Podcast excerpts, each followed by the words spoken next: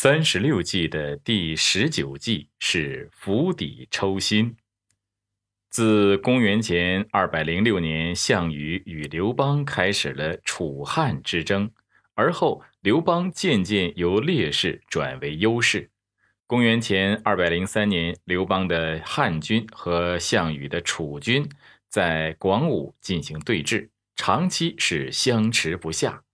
于是张良建议刘邦派人与项羽讲和，以颍阳东南的鸿沟为界，鸿沟以东归楚，以西归汉。项羽正值军中缺粮，军力急需休整，只好答应。其实以鸿沟为界，只是刘邦的缓兵之计。不到两个月，刘邦又组织部下韩信、彭越、英布三路大军会合，由韩信总领。追击东归的项羽。公元前二百零二年，韩信把兵马驻扎在垓下，准备与项羽进行决战。韩信在十个方向埋伏了军队，又派士兵冲着楚营时大声叫骂。项羽一怒之下，率领十万大军一直冲到垓下，结果中了韩信的十面埋伏，陷入了汉军的重重包围之中。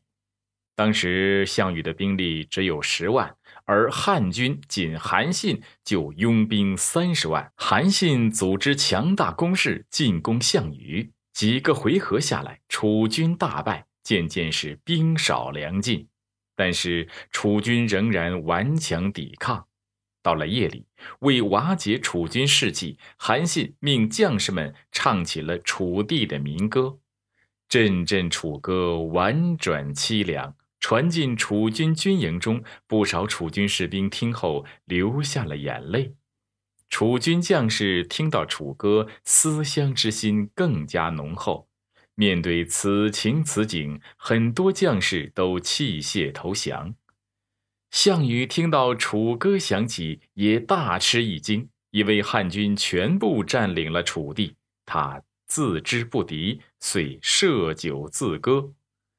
楚军听了更加悲伤。此时的楚军在汉军的歌声中，心理上已经到了绝望的边缘。韩信的这一计釜底抽薪，抽掉了项羽大部分士兵的斗志，注定了楚军的败局。然而，为了争取东山再起的机会，项羽最后还是跨上战马，率领几个骑兵队突出重围，向南奔去。项羽将突围出来的骑兵分成四队，分别向四个方向突围，约定在乌江边会合。乌江亭长将船停在江边，对项羽说：“江东虽小，也方圆千里，有民众数十万人，足以使您称王。愿大王赶紧渡江。”项羽听后大笑说：“天要亡我！”我还渡江干什么？我与江东子弟八千人渡江西进，如今无一人生还。纵使江东父老可怜我而称我为王，我还有什么面目去见他们？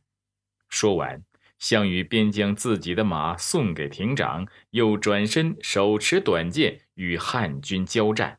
项羽一人杀了数百汉军，但终因寡不敌众。自刎于乌江边。釜底抽薪这一计是指不与敌人直接交战，而是通过切断敌人的供给来源，或者是破坏敌人的所依靠的有利的条件，或者是瓦解敌人的士气这样的办法来战胜敌人。也就是说，要设法削弱敌人的气势，采取以柔克刚的策略去制服敌人。